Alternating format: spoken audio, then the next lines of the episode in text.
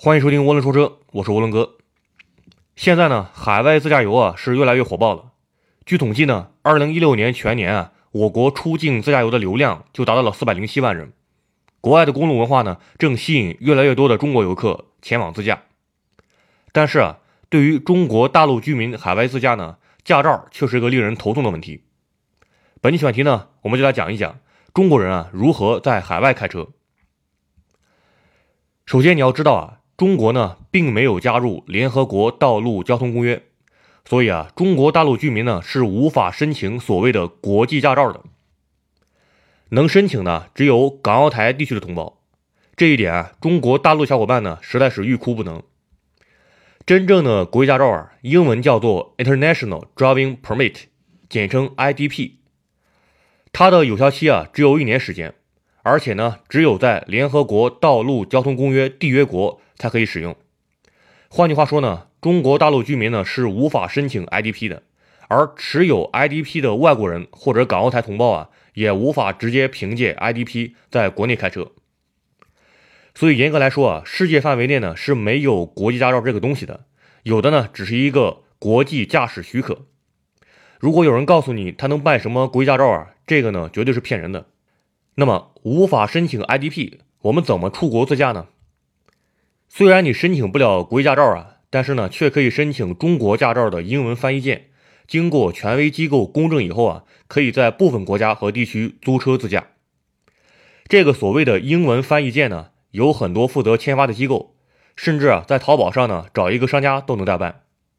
国内的小伙伴啊，经常听说有一个叫做 KIDA 的机构，全称呢叫做 c r i s c a r International Drivers Association。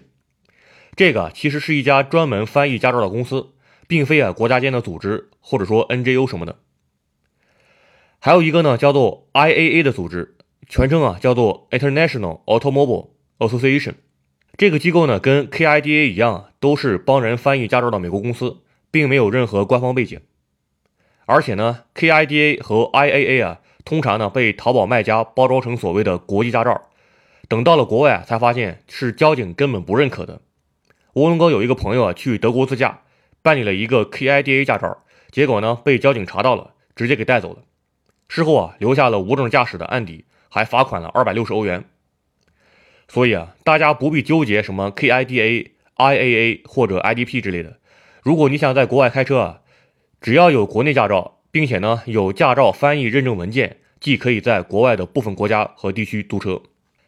那么驾照的翻译认证件是从哪里办呢？最直接的就是去所在城市的公证处，比如说上海的公证处呢，只需要二百四十元就能办好一份驾照的英文翻译件。其实啊，因为中国大陆居民申请不了 IDP 啊，所以呢，任何形式的驾照翻译件呢，都只是一个形式而已，不被任何国家的官方所承认。所谓的驾照英文翻译件啊，其主要作用呢，是在租车的时候，国外的租车公司能够把车租给你的一种驾驶能力的证明而已。如果这个国家或地区根本就不承认中国驾照的有效性，那么你拿着翻译件也没有什么用。目前呢，在美国的大部分州啊，通过提交中国驾照和驾照的英文翻译件呢，是可以在当地租车和开车的。还有的租车公司呢，是根本不要求英文翻译件的，直接拿中国驾照即可。因为现在新版的驾照啊，都是中英文双语的。所以啊，在这些承认中国驾照有效性的州呢，租车和开车都没有问题。但是啊，在少数一些不承认中国驾照的有效性的州呢，是拿着翻译件也没有什么用的。所以呢，如果您去美国或者加拿大自驾呢，那么作为中国大陆居民啊，还是相对来说比较方便的。现在美国经济不好啊，租车公司呢也要求生存，他们是很欢迎中国人去自驾旅游的。但是呢，在台湾地区、日本和韩国是不承认中国驾照的，即便是携带什么 KIDA、IAA 啊。甚至国内公证处的翻译件呢，也是没有任何用的。这些国家和地区啊，对于外国人开车呢，只承认当地驾照或者 IDP，也就是真正的国际驾照。不过，虽然官方不认可，但是呢，一些租车公司为了招揽生意啊，还是会租给大陆游客。这时候呢，如果你仅仅是持有什么 KIDA 之类的证件，那么被当地交警查到以后呢，很有可能是要承担法律责任的。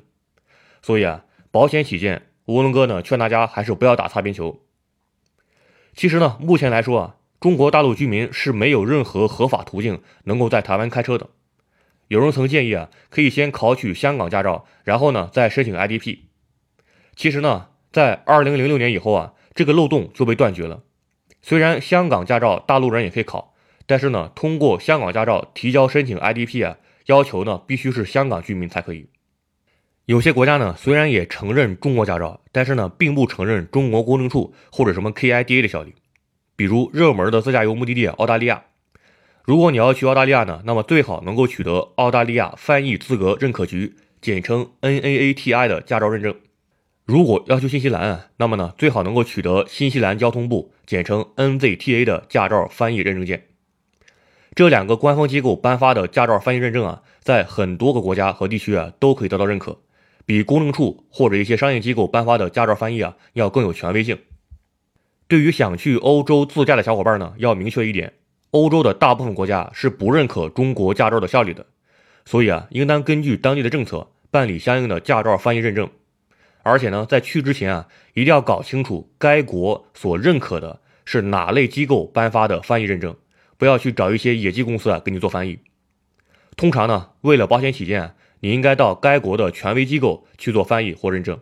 比如呢，在意大利，应该去有管辖权的法院进行公证。但是呢，也有些国家是认可中国驾照的，比如说在比利时，比利时呢曾经跟中国签订过一个说明条约。只要将中国驾照啊进行翻译，并在当地法院进行认证，那么是可以直接换取比利时当地驾照的。最后啊，还是那句话，有些租车公司呢，为了留住中国客户啊，通常呢会打擦边球，把车租给你。但是如果在路上被交警查了，那么就会留下案底，这对于你以后再办签证啊，可能会形成障碍。涡轮哥奉劝各位啊，如果要进行海外自驾，那么应当搞清楚目的地的驾照认证或换取规则。同时呢，应当提前熟悉一下当地的交通规则。对于在英联邦国家自驾的游客啊，应当谨慎驾驶右舵车辆，以防发生交通事故。好，关于海外自驾驾照认证的事情啊，我们先讲到这里。那么，如果你有任何问题呢，欢迎到涡轮说车的微信公众号，在本期的文章下面留言，涡轮哥呢会尽快给你做出回复。